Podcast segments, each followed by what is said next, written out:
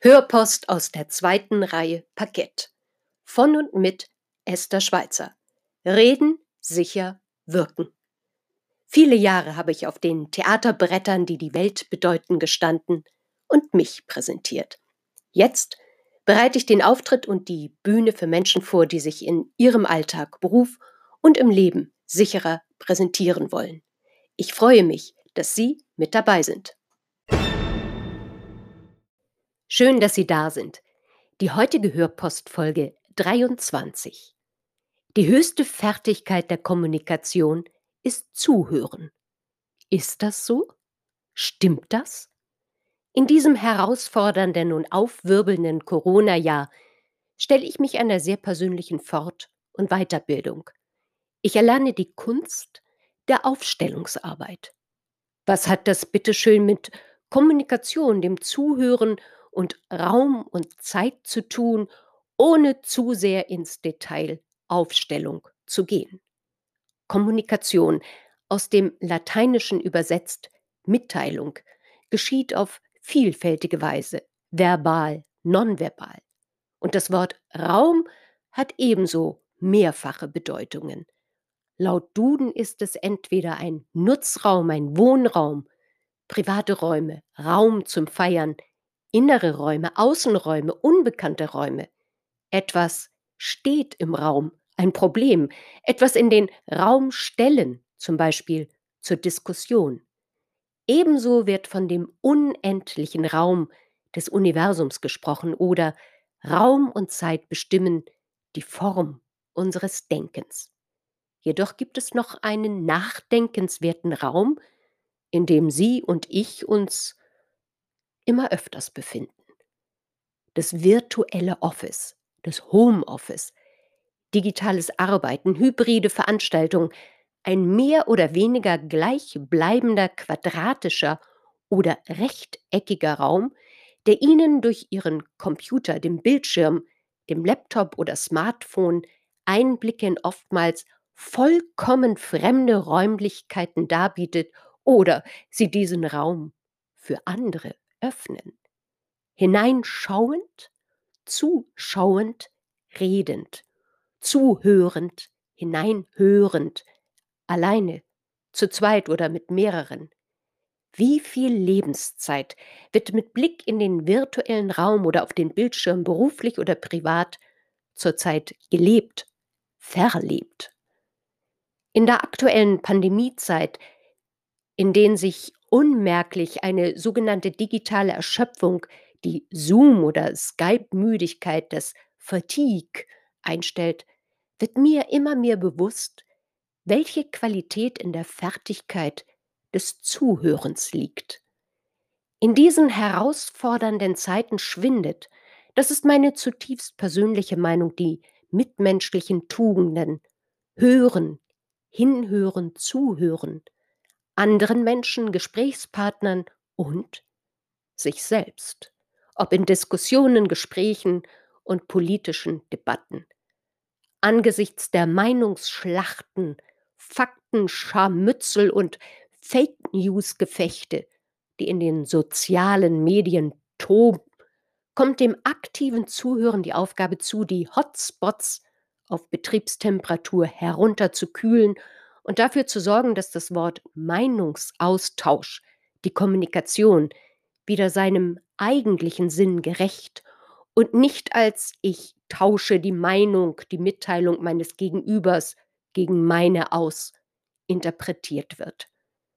In trauriger Konsequenz bekomme ich mit, wie immer mehr virtuelle wie analoge Freundschaften, Bekanntschaften und Gemeinschaften Risse zeigen oder bereits ganz zerbrechen entfreunden. Welch eine Wortschöpfung. Die höchste Fertigkeit der Kommunikation ist Zuhören.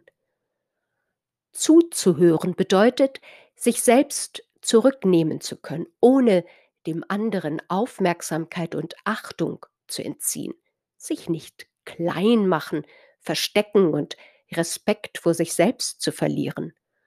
Zuzuhören ist ein physischer, mentaler und höchst konzentrierter Vorgang, in dem Raum, bildlich gesprochen, jeweils demjenigen offeriert und eine sinnbildliche Einladung zum Sprechen dargeboten wird.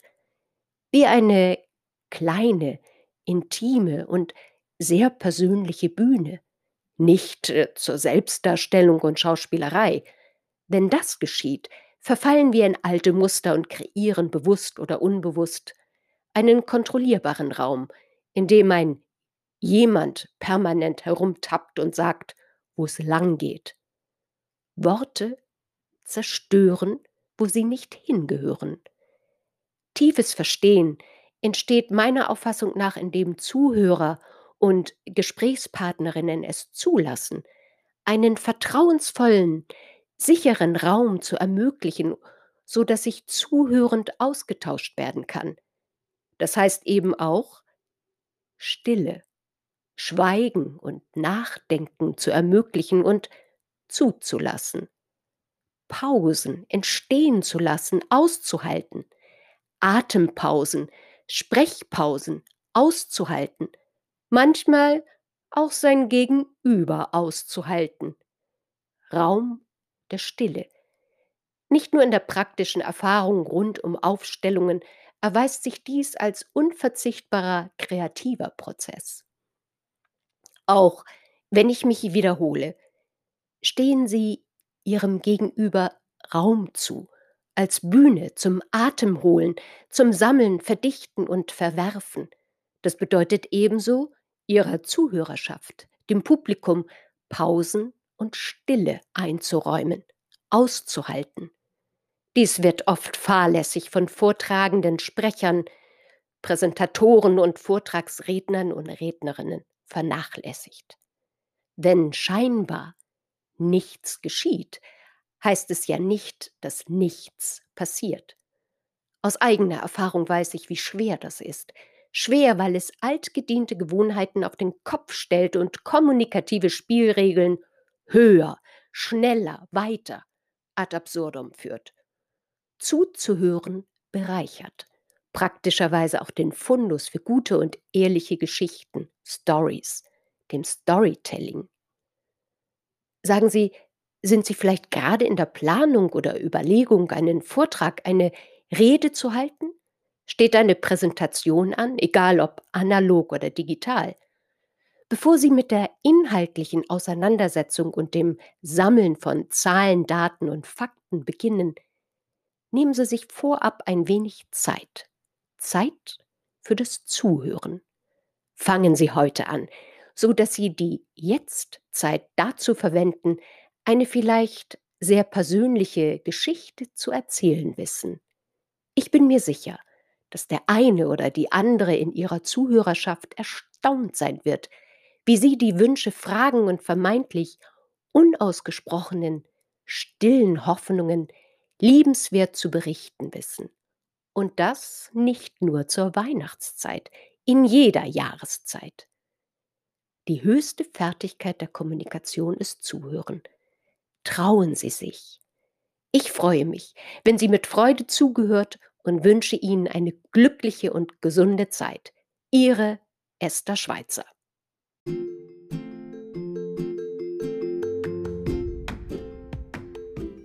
Das war für heute Ihre Hörpost aus der zweiten Reihe Parkett. Mit und von Esther Schweizer. Ja, ich freue mich auf Ihre Fragen, Hörpostvorschläge und wenn Sie mögen, lade ich Sie gerne für ein Interview oder Gespräch ein. Freuen Sie sich mit mir auf die nächste Hörpost.